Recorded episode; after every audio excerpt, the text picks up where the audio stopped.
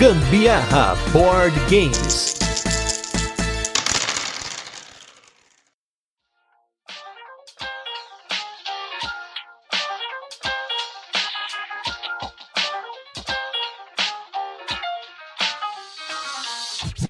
Poucos jogos em que chega uma fase do jogo em que você precisa de muita sapiência de selecionar cartas quando elas são fechadas. E no jogo de hoje, devo dizer para vocês que teve um momento ali que tive que selecionar carta fechada na mesa, cartas que eu sabia que estavam ali à disposição, mas eu não sabia qual seria a melhor para mim. E gente, os astros foram ali alinhados ao meu favor e eu precisei utilizar de um pêndulo radiestésico. Vocês vão saber o que se trata isso. Eu sou a Carol Guzmão. E depois dessa palestrinha, eu sou Gustavo Lopes e hoje nós temos aí mais um episódio do Gambiarra Board Games, o seu podcast sobre jogos de tabuleiro, que faz parte da família de podcasts Papo de Louco. E no episódio de hoje, nós vamos falar de um jogo baseado em uma série de livros do autor Pierce Brown, que é o jogo Red Rising. Mas antes, vamos para os nossos recadinhos e destaques da semana e logo a gente volta com a nossa resenha, onde a gente comenta um pouquinho sobre o jogo, comenta como ele funciona, a gente passa para as curiosidades, a nossa experiência com ele e a nossa opinião. Mais uma vez eu queria agradecer a todo mundo que votou na gente no Prêmio Ludopedia 2021. Saiu agora o resultado oficial dos votos e nós ficamos aí com quase mil votos. Então eu queria agradecer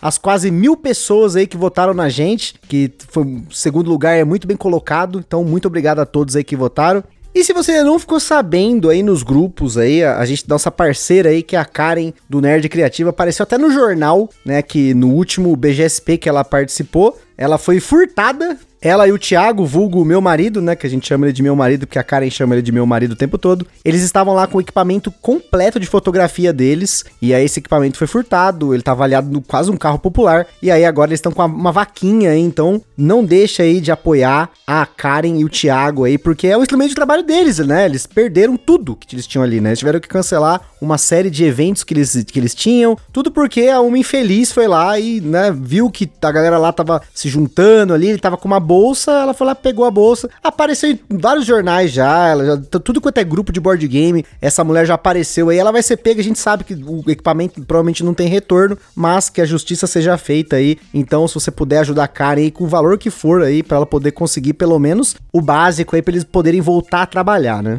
Sem contar, gente, que isso é, é, é triste demais, né, falar sobre isso, porque impacta muito financeiramente em relação aí a, a Karen e o Thiago, mas imagina só também as pessoas pessoas que contrataram o serviço deles, né? Por exemplo, no dia do Board Game São Paulo, eles tiveram que cancelar um evento que eles tinham. É, e aí a, a, família que contratou, né? O, o, tudo que. As fotos. Imagina, foto é um negócio extremamente importante para aquele momento tão especial da família ali. Meu Deus, eu fico imaginando muito também o outro lado das pessoas que esperam pelo resultado sim, do sim. serviço deles. Isso é muito triste. Foi uma sacanagem sem tamanho, né? A, a pessoa fazer isso. A gente ouve muito falar da oportunidade faz o ladrão e, e essa daí foi, acho que, um dos exemplos mais característicos aí para essa frase, porque, meu Deus, a, a, pessoa aproveitou de um momento ali onde o Thiago tava cumprimentando as pessoas que estavam ali próximo deles e tal, e simplesmente levou a, a, mochila dele de equipamento. Isso é muito triste. Eu não consigo resumir em outras palavras que não essa, essa tristeza grande e essa indignação com toda essa cena.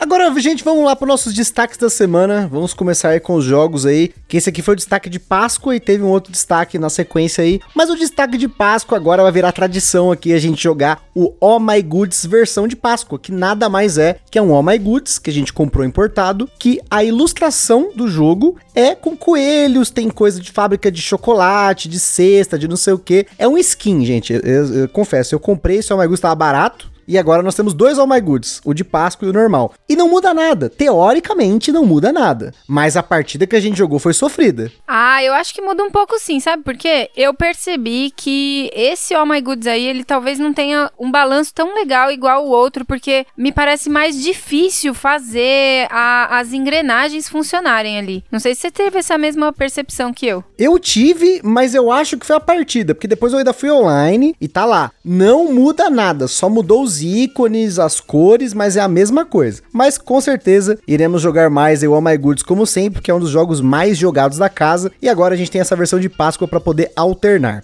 E o outro destaque da semana é um jogo das antigas, a gente comprou ele lá perto do DOF em 2019. Gente, a gente nem era ainda podcaster nem nada. Se eu não me engano, hein, ó, já vou começar com o meu se eu não me engano, porque a minha memória já não tá tão boa de quando eu comprei esse jogo. Eu lembro que eu comprei ele na Bravo Jogos, eu vi ele lá no DOF, achei legal, tal, vi a galera jogando, aí fui procurar alguns conteúdos e comprei ele depois, que é o jogo Fai ou Fei, que é o jogo do Piroquitos. Ele tem uns maguinhos com um formato, né? Uma forminha bem sugestiva, né? O formato dos bonequinhos é esquisito, eles estão de toquinha assim, mas a toquinha parece outra coisa. Mas falando do jogo em si, continua sendo um jogo bem legal, um jogo aí que você vai ter que fazer um cerco de área, você vai tirando os bonequinhos de um lugar pro outro, vai movendo eles. E já falou ele aqui no podcast, foi um dos nossos primeiros episódios e provavelmente é um jogo sem hype que muita gente não conhece. Então volte aí nos nossos episódios para você conhecer mais sobre o Fai, ou Fei, né? E dessa vez, um golpe de muito blefe e de muita marotagem, a Carol venceu assim top. Foi muito boa a partida, muito disputada. Caramba, gente, eu utilizei de vários recursos aqui que o Gusta não conseguiu me ler de jeito nenhum. Eu era ali a fadinha, sei lá que raio que ela é, da cor laranjinha, e ele não percebeu, em hipótese alguma, ficou ali achando que eu era a da, da cor roxa. Eu consegui utilizar muito bem esse dom aí do blefe. Foi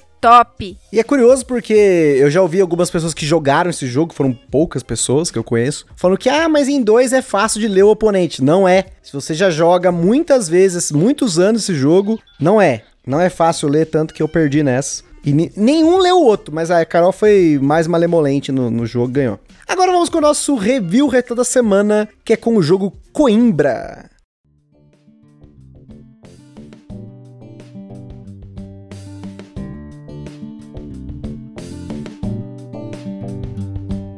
Coimbrão da Massa foi nosso episódio número 90, um jogo que na época que a gente fez o cast estava em promoção, era um euro por menos de 150 reais, um jogo dos italianos maravilhosos aí que a gente tanto gosta, lá dos do, integrantes do grupo Akitoka, um jogo que você usa dados, dá um draftzinho de dados para poder fazer suas ações, e é um jogo que a gente, como eu falei no episódio, e depois até em outros episódios seguintes que a gente falou na época sobre o aproveitamento dos jogos e tal, eu acabei não jogando mais esse jogo, tava esperando ele dar uma esfriada, ele já tá nessa época. Eu acho que ele já esfriou o suficiente, porque naquela época a gente jogou muitas partidas das semanas perto do cast, e eu acabei ficando muito bom no jogo e tava atropelando a Carol em toda a partida. E essa experiência é muito legal, né, de você ficar sendo atropelado, né? E nem mesmo de você ganhar assim, né? Eu, pelo menos, não gosto disso. E isso se dava porque o jogo ele tem um deck de cartas que é fixo. Todas as cartas vão rodar durante a partida e eu já tava marcando carta, esperando carta para poder jogar. Então eu fazia toda a minha estratégia com base em cartas que eu marcava no começo do jogo. Eu pegava uma ou duas no começo, opa, agora eu já vou combinar com essa, com essa, com essa, com essa que vai sair. Quando saía, eu ia lá, dava um jeito, a Carol não conseguia me bloquear. Apesar dela poder bloquear, eu sabia o que eu queria fazer. Então eu tinha plano A, plano B. Então eu já tava bem hábil no jogo. Mas é um jogo muito bom, rapidinho em dois. Um joguinho de trilha. Eu gosto de, desse negócio de você subir e descer a trilha lá. Falei disso no Hokusai, né? Mais recentemente, um jogo que tem trilha que eu comentei que eu gostei. Comparei também com o Coimbra, porque eventualmente, se alguém faz algum vacilo, você consegue calcular, né? O, o quanto que a pessoa devia estar tá na trilha e tal. Bonito também, a arte dele é muito bonita, super colorida, enche a mesa. É um jogo que ele não é tão difícil de explicar, ele é tranquilo de você poder pegar pessoas que estão começando nos euros, né? Que é um euro leve para médio. Coimbra é uma excelente escolha. É uma pena que para quem está ouvindo esse cast e vai voltar no tempo para poder ouvir o cast do Coimbra, vai perceber que o jogo dobrou de preço, porque ele já não tá tão abundante no mercado. Mas fica aí a dica do Coimbra que segue como um jogo muito bom, continuo indicando ele, claro, com essa ressalva aí do preço que mudou ao longo do tempo. É, Coimbra eu falei lá no cast que eu achei lindo, cores vibrantes, maravilhoso, mas realmente é um jogo que o Gusta pegou ali o esquema dele, tava focado nas cartas e aí ele pediu até pra gente dar um bom tempo aí para jogar de novo, para ver se ele esquece um pouquinho, né? Talvez esse tempo já tenha dado, a gente podia até tentar de novo outra vez, né? Com certeza, assim como vários outros aí que a gente precisa tentar outra vez, mas tá difícil jogar, né? Agra. Agra, com, fica com certeza, na, Fica Agra. só na conversa esse Agra Não, aí. mas o problema é que não dá tempo de jogar jogo complexo, é só compromisso, casamento, chá bar, chá de bebê, chá de não sei o que,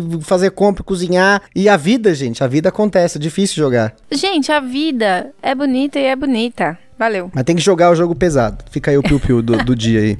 Tá demais esse piu-piu. Ah, mas vamos agora, vamos, vamos, vamos começar. Esse aqui nós jogamos bastante, que esse aqui é tranquilo, rápido. Jogamos até a partida que a gente parou no meio pra Carol fazer curso, depois voltamos, jogamos, eu ganhei de novo. Mas que é o jogo Red Rising.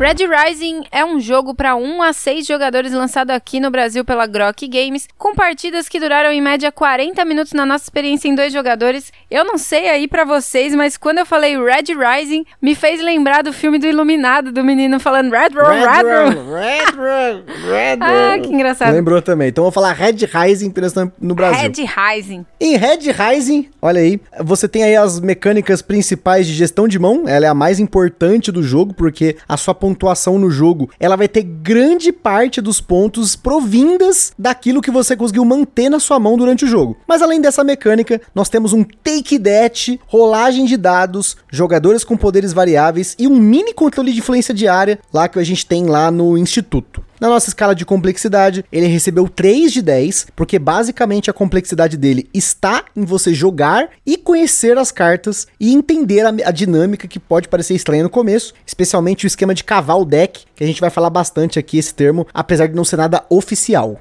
Na data desse cast, você encontra o Red Rising numa média de 300 e poucos reais, que é um preço relativamente ok, para um jogo da Stone Meyer Games, que apesar de não ser um jogo mais elaborado aí em relação a componentes, se for comparado a outros jogos da mesma editora, né? Ele tá num preço da horinha aí. E como sempre, o Ministério do Gambiarra Board Games adverte que os jogos de tabuleiro, como qualquer hobby, podem acender na gente aquela vontade de sair comprando tudo, mas a gente recomenda que você não compre por impulso. Procure sempre antes a opinião de outros criadores de conteúdo para auxiliar nisso. A gente põe lá no link de cada um dos casts no site do Papo de Louco alguns criadores que a gente acha que vocês devam pesquisar aí e ouvir também a fala deles. Outra forma também também que a gente indica é vocês procurarem forma de alugar, jogar o jogo de forma digital antes de tomar a decisão. No caso do Red Rising, vocês conseguem jogar online no Tabletopia, apesar que por ser um jogo com bastante texto, você vai precisar saber um inglês aí para jogar corretamente. Além disso, também em inglês, a Stone Meyer possui uma aplicação web, que é um site que você pode usar para auxiliar na contagem de pontos que tem também a relação das cartas do jogo e muito mais. É bem interessante de conferir. A sinopse de Fúria Vermelha, o primeiro livro da série Red Rising, começa com a seguinte sinopse. Em um futuro não tão distante, o homem já colonizou Marte, então já passou o terraforming Mars ou Mars, que as toda e vive no planeta em uma sociedade definida por castas. Daryl é um dos jovens que vivem na base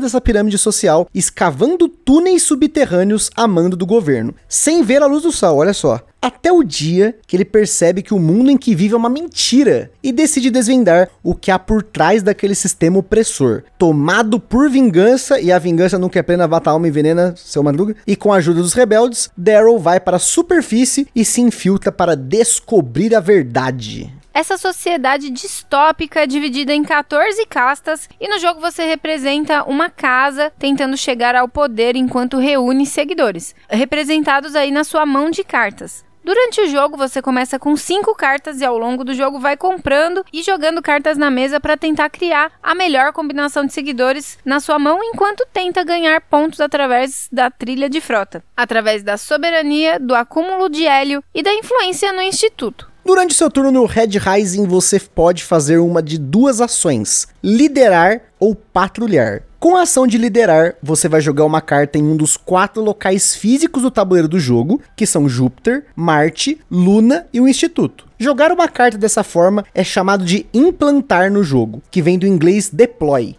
em que você está implantando um personagem naquele local. Se ele tem uma ação de implantar, você pode ou deve executá-la, vai depender do texto da carta. Então, quando você lidera, após jogar uma carta, você pode pegar uma carta de um dos locais que você não implantou nesse turno e ganhar o bônus daquele local. Ou você pode pegar uma carta fechada do baralho e rolar um dado que vai te dar um bônus aleatório. Quando você ativa Júpiter, você sobe na trilha da frota, que vai te dar pontos de acordo com a sua posição no fim do jogo. Já em Marte, você pega pedras de hélio, que valem 3 pontos cada uma no final do jogo. Já no Instituto, você coloca um cubo de influência seu e no final do jogo, quem tem mais influência multiplica o número de cubos por 4 pontos. Em segundo lugar, vai multiplicar por 2 e o restante vai multiplicar por 1 ponto. Já Luna te permite pegar o marcador de soberania, que dispara o seu poder pessoal, e quem termina o jogo com ele ainda ganha 10 pontos. Ou seja, sempre que você for usar a ação de liderar, você tem que pensar qual carta da mão jogar, porque essa carta vai ficar disponível para os demais jogadores e você está trocando uma oportunidade de pontuar por outra que você vai pegar aí na mesa. Seja uma carta aberta de um local ou uma carta fechada, caso você esteja cavando o deck em busca de uma carta específica. E você também precisa pensar no bônus que você vai receber, porque a carta fechada recebe um bônus aleatório, enquanto carta aberta, o seu oponente sabe que você está pegando, mas tem um bônus garantido sentido do local. Também precisa pensar na habilidade da carta que você vai estar tá implantando ali. O dado de ascensão, que é o dado que você rola quando você compra uma carta fechada do deck, na ação de liderar, além de um lado que faz a mesma coisa de cada um dos quatro locais do tabuleiro, tem outros dois lados. Um deles permite que você exile uma carta do topo de qualquer local, e exilar é um conceito que a carta está fora de jogo, mas ao mesmo tempo não, porque as cartas podem voltar do exílio ou ter um uso específico quando elas estão exiladas. O outro lado do dado que está faltando falar, você revela uma carta do topo e você coloca, mas não implanta, essa carta em qualquer local sem ativar nada. Ao invés de liderar, você pode patrulhar, ou como a gente chama, de cavar o deck, que é quase como esse lado aí do dado que o Gusta acabou de falar. Você revela a carta do topo do deck, coloca em algum local, não implanta, mas aqui você recebe o bônus do local que você colocou a carta. Você geralmente vai patrulhar por dois motivos. Um, porque você não quer jogar uma carta da sua mão, isso aqui é o bônus daquele local. E o segundo motivo, que é o mais comum, que é cavar o deck em busca de alguma carta específica. Isso porque o baralho do Red Rising é composto por 112 cartas e cada carta geralmente forma combos com outras cartas. Alguns combos são mais genéricos, exigindo cartas de uma determinada cor ou cores, enquanto outros exigem personagens bem específicos. Geralmente são combos mais arriscados, mas que podem render muitos pontos no final da partida. O gatilho de fim de jogo é disparado quando um jogador atinge duas das três condições a seguir, ou quando coletivamente os jogadores atinjam as três condições que, no caso, são ter sete ou mais pedras de hélio, alcançar ou ultrapassar o espaço 7 da trilha da frota e ter sete ou mais cubinhos no instituto. Os jogadores jogam até que todos tenham realizado o mesmo número de turnos e então vem a contagem de pontos. Algumas cartas têm efeitos no final do jogo, mas além do que a gente já falou aqui, os jogadores revelam sua mão e então verificam quais condições de cada uma das cartas eles vão pontuar. Soma-se tudo e ganha quem tem mais ponto. E antes da gente continuar, queria comentar sobre os nossos parceiros aqui. Em primeiro lugar, a Acessórios BG, essa empresa sensacional que faz overlays, faz playmats, faz tanta coisa bacana, coisa sobre encomenda, coisas para jogos que a gente já tem. Então confira lá no site deles www.acessoriosbg.com.br. Em segundo lugar, nós temos nosso evento parceiro que é o Board Game São Paulo, que está acontecendo no Brooklyn, aqui em São Paulo, lá na Omniverse. Então não deixe de acompanhar eles nas redes sociais, porque tá tendo evento todo final de mês, né? No último sábado de cada mês. E por fim, nós temos a nossa loja parceira que é a Bravo Jogos, essa loja com excelentes condições de preço e frete para você comprar o seu jogo de tabuleiro. E se no final da sua compra você colocar o cupom Gambiarra na Bravo, você ajuda o Gambiarra Board Games e ainda ganha um brinde sem gastar nenhum centavo adicional. E não se esqueça de seguir a gente lá no nosso Instagram, que é lá que a gente compartilha as fotos dos jogos que a gente fala aqui, principalmente do jogo da semana. Também compartilhamos fotos das jogatinas da galera que marca a gente lá nos stories. Por lá vocês também conseguem falar com a gente, perguntar alguma coisa, mandar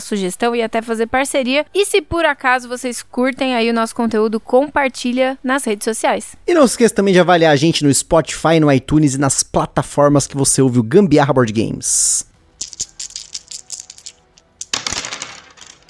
Agora falando no inglês certo, né? O Red Rising é um jogo dos designers James Tegmeyer, que é o businessman, filantropo, sócio, fundador da Stone Meyer Games, em St. Louis, Missouri, e designer de jogos como Viticulture, Sci-Fi, Euphoria e o Tapestry, junto com o designer Alexander Schmidt, que além de designer, é diretor de vendas da Stone Meyer Games. A ideia do jogo nasceu em 2014, quando Jamie estava viciado no primeiro livro da série Red Rising. Na época ele tentou adquirir os direitos da série para fazer um jogo de tabuleiro, porém naquela época eles estavam focando em outros tipos de mídia. Então em 2017, ainda vidrado na ideia, Jamie conseguiu a autorização do autor dos livros, Percy Brown, para fazer um jogo baseado na série. A premissa era fazer algo incrível e acessível para os fãs da série, porém ainda assim oferecendo uma experiência de jogo suficiente para atrair os jogadores não casuais. Entretanto, as primeiras tentativas não deram certo e foram descartadas. A ideia inicial era muito maior, com meeples e mais um monte de outras coisas que eles acabaram desistindo ao longo do tempo.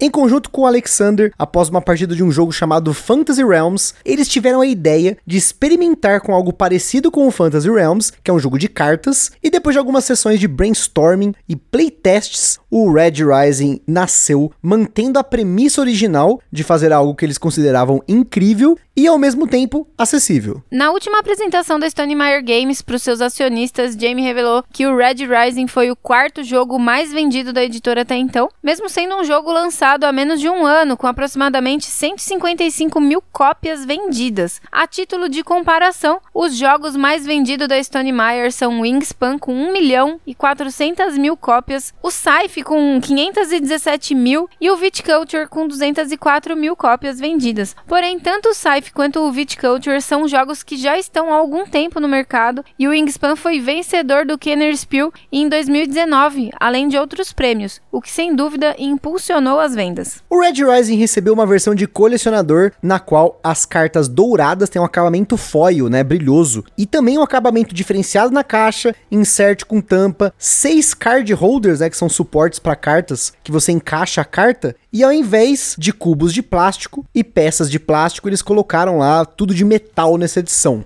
No site da Sony Meyer também tinha disponível um upgrade pack para quem só queria as peças de metal e as cartas brilhantes. Mas no momento dessa gravação desse cast aqui, ele já estava esgotado. Também tem um kit de tokens e cubos de metal para quem quer substituir os de plástico que vem no jogo base. Na pré-venda do jogo, a Stone Meyer colocou uma página para notificar o lançamento do jogo em que você podia colocar seu e-mail e era isso, quando a pré-venda começasse, você ia ser notificado. Porém, para cada pessoa que se inscrevesse nessa notificação, a Stone Meyer iria doar um dólar para a ACLU, que é a União Americana pelas Liberdades Civis, uma ONG da cidade de Nova York que luta para defender e preservar os direitos de liberdades individuais garantidos a cada pessoa segundo a Constituição e leis dos Estados Unidos. No dia 17 de fevereiro de 2021, a Stone Meyer doou 10.724 dólares para a organização. A ideia dessa doação surgiu pela alegoria da sociedade distópica representada nos livros, que nas palavras de James Tegmeyer, como qualquer grande ficção especulativa, Red Rising é um espelho para as nossas vidas, sociedade e mundo. A estrutura social baseada em cores do mundo distópico de Red Rising é uma alegoria para as lutas raciais do passado e do presente no mundo real. É uma história que alerta o que pode acontecer quando as pessoas são julgadas por sua cor de pele, em vez do conteúdo do seu caráter. Esse trecho foi retirado do blog da Sony Meyer Games,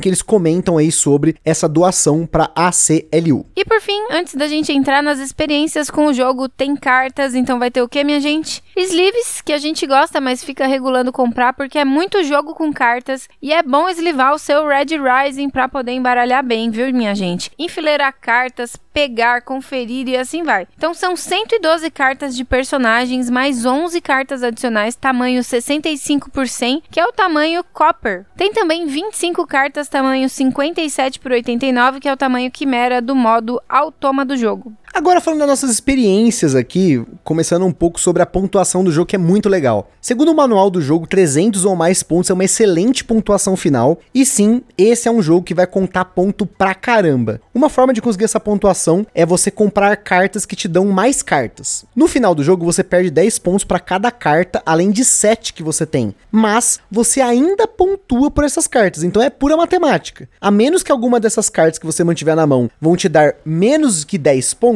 o que é difícil, mantém essa carta. O problema aqui só é que as formas de conseguir mais cartas, geralmente quando você faz isso fica disponível pro seu oponente ou seus oponentes também fazerem, né? Então você tem que ter um timing ali tentar ganhar sem que o oponente ganhe também. Talvez exilando a carta, apesar de que tem formas de você recuperar cartas do exílio, né? Teve uma partida, foi a última que a gente jogou, foi a partida mais insana desse jogo. Porque normalmente, que a gente falou, a gente cava o deck, né? A gente fica cavando, cavando, cavando, procurando carta e tal. E na última partida, mal rodou cartas na mesa. Por quê? Eu saí com uma mão boa, Carol saiu com uma mão boa. A gente começou ali a puxar a carta da mesa e exilava a carta e pegava aquela carta que pega mais carta que eu falei, né? Umas três cartas que fazem isso apareceram na mesma partida na hora que o jogo começou. Então começou aquela briga porque eu queria pegar a carta, mas exilar a carta que dava mais carta. E ficava nessa. Aí a Carol ia lá e buscava a carta do exílio. Aí eu peguei uma carta que buscava cartas do exílio e tirei dela e exilei a outra carta. Aí ficou tipo nisso, gente. A gente passou a partida inteira exilando cartas. E aí no final das contas, eu fiquei com 10 cartas, a Carol ficou com 8 cartas e no exílio tinha quase 15 cartas. E aí, gente, para ficar mais insana essa partida, a Carol usou um pêndulo para tentar identificar qual dessas 15 cartas, eu não precisava exatamente 15 cartas, mas era quase isso. Quais dessas cartas que valiam a pena para ela pegar? Porque assim, ela tinha uma habilidade lá que ela podia pegar uma carta do exílio aleatória. Então eu embaralhei essas cartas, eu coloquei elas na mesa viradas para baixo, e aí a Carol pode contar o resto da magia negra aí que ela fez.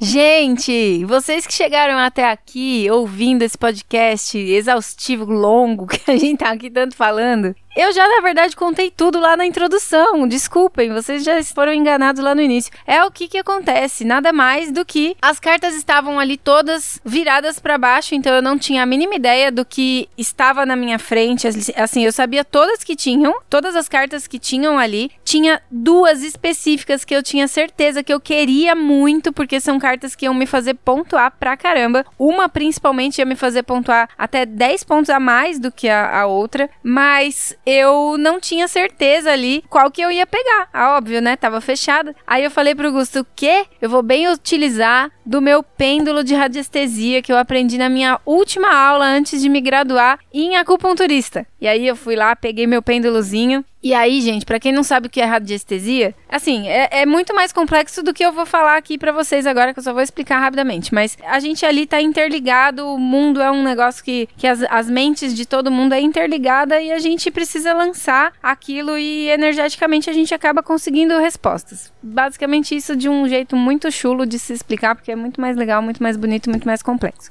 E aí, o que, que eu fiz? Eu bem peguei lá meu pêndulo do jeito certo, pega com a mão esquerda, segura a pontinha ali com a mão direita, que é a minha mão dominante, e solta a cordinha dele, enfim. Fui lá e fiz bem a pergunta pro pêndulo, né? Que eu sabia qual era a minha mão e eu perguntava pro pêndulo: compensa eu pegar essa carta? E aí o pêndulo tinha que me dizer sim ou não. Girando para o lado direito, ele mostra sim. Girando para o lado esquerdo, anti-horário, ele, ele responde para mim que é não. E aí, gente, eu fiz isso para todas as cartas. Aí é lá, vários não, não, não, não. E o Gus tá vendo. Disse a mentira, mesmo. Sim, não, eu, eu estava ali, posso comprovar essa maluquice, porque ela perguntou carta a carta e ficou uma carta que o pêndulo não soube responder, né? Uma que ficou, tipo, Ele meio travou. neutro, travou travou, não ia para frente de jeito nenhum, nem girava para um lado nem para o outro, ele ficava ali, ó, só parado, nada, não movimentava. E aí foi não, não, não, e aí teve outra carta que ele me deu um sim muito singelo. Aí eu falei, peraí, vai ser essa. Aí eu terminei todas, né? Ficaram essas duas então. Aí eu falei, perguntei de novo pro pêndulo: compensa eu pegar essa? Aí ele falou para mim que não.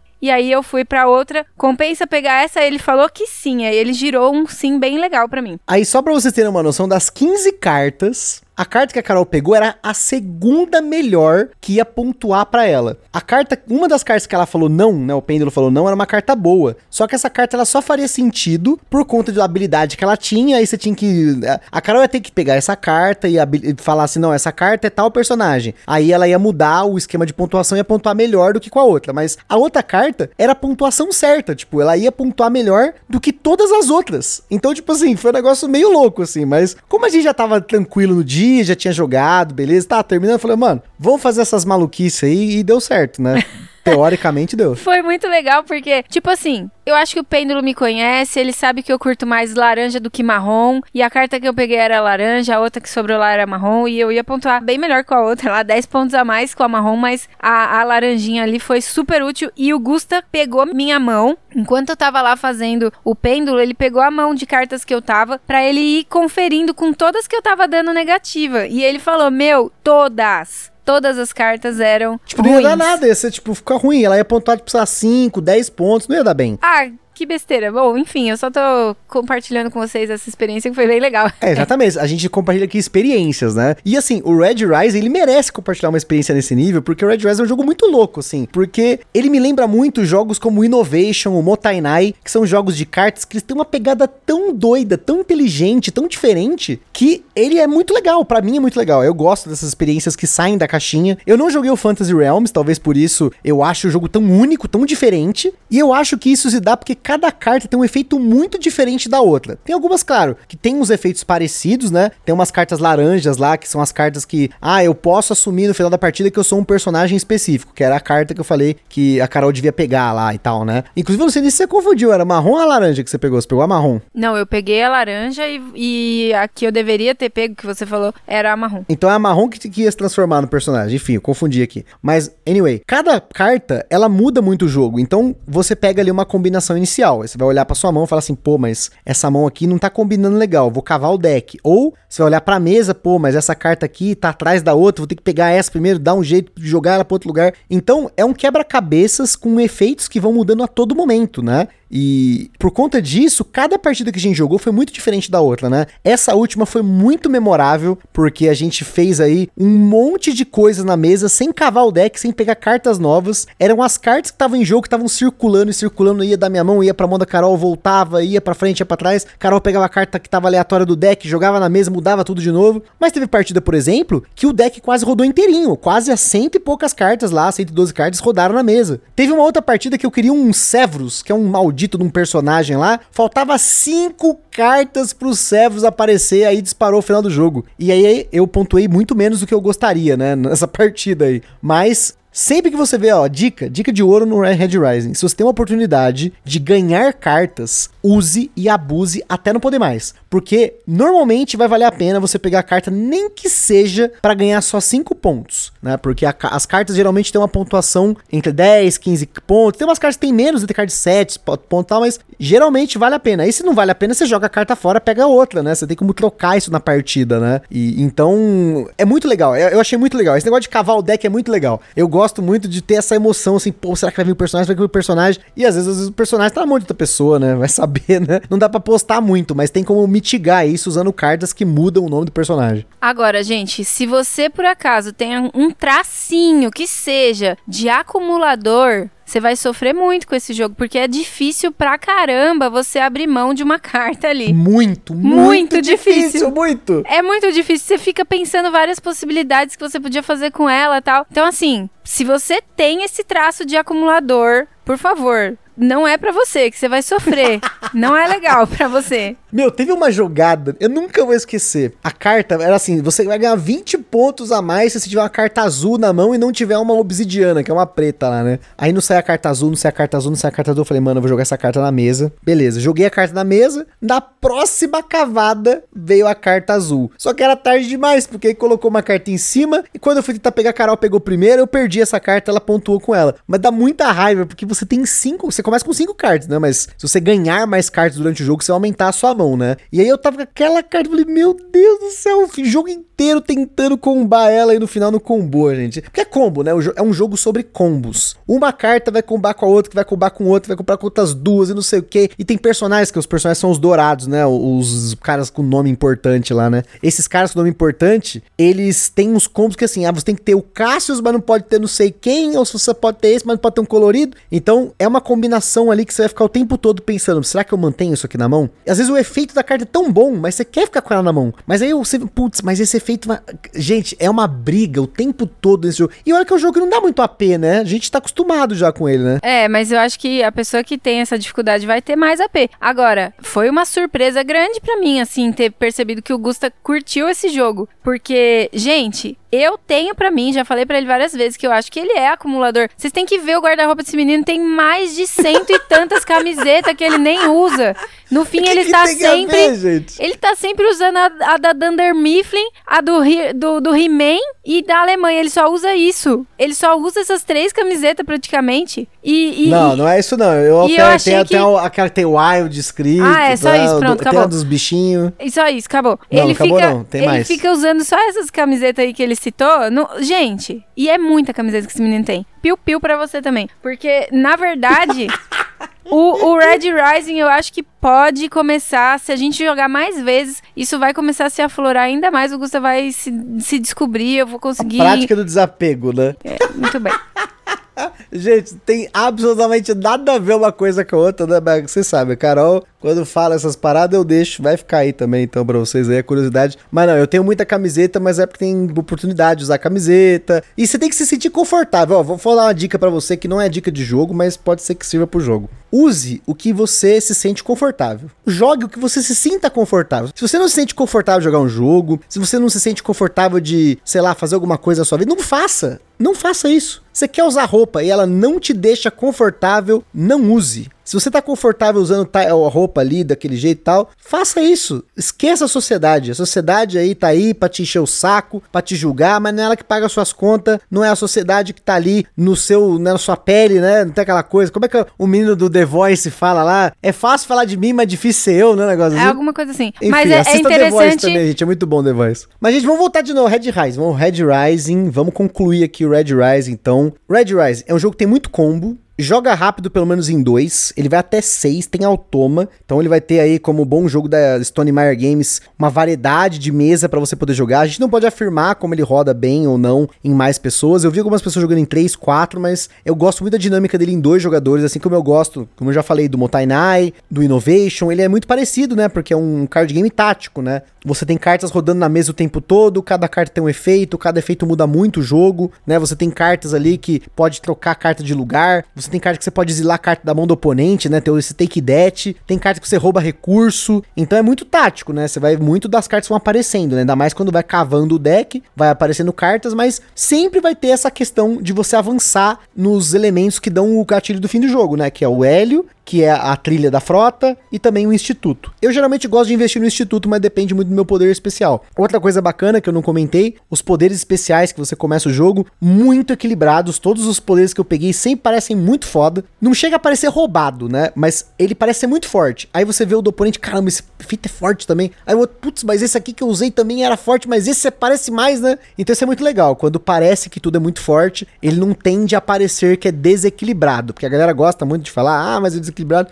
Pra mim não pareceu. Eu acho que a gente jogou com todos os poderes. Eles apareceram pelo menos uma ou duas vezes na mesa. Então eu acho que foi bem bacana nesse ponto. E pra finalizar, eu indico se você gosta de card game, esses card games táticos, né? Se você gosta de uma experiência tática, com certeza o Red Rising é uma boa pedida, uma surpresa. Eu não esperava nada desse jogo. Quando eu vi algumas imagens dele, ele não me atraiu. Ele tem umas ilustrações ok, mas esse negócio de ter texto em cartas, cartas diferentes, na, na hora ali eu falei, putz, né? Aí eu vi o Felbaus falando muito bem desse jogo, várias vezes no Instagram dele lá. E a gente recebeu o jogo da Grok e falei, putz, vamos ver como é que é isso aqui, né? Será que vai rolar? Gente, muito legal. A gente jogou umas 5, 6 partidas dele antes do cast. E eu me vejo jogando mais pra tentar fazer mais combos, porque a gente não viu todas as cartas do jogo, né? A gente chegou perto de vê-las na mesa, mas não de usar, né? Porque você tem muita, mas é muita combinação nesse jogo, gente. E com certeza isso vai beneficiar quem joga muito o jogo. Quanto mais você jogar, mais você vai conhecer as cartas do jogo e aí você vai poder fazer melhores escolhas. Por isso que a primeira partida, conheça o jogo, depois passa pelas cartas, dá uma olhada nos combos que tem, ó, mas essa carta aqui comba com tal outra carta obsidiana, essa carta dourada comba com essa, mas não comba com essa, essa aqui tem múltiplos combos, então ela provavelmente vai ser uma carta visada. Então fique esperto, leia as cartas e tudo de bom.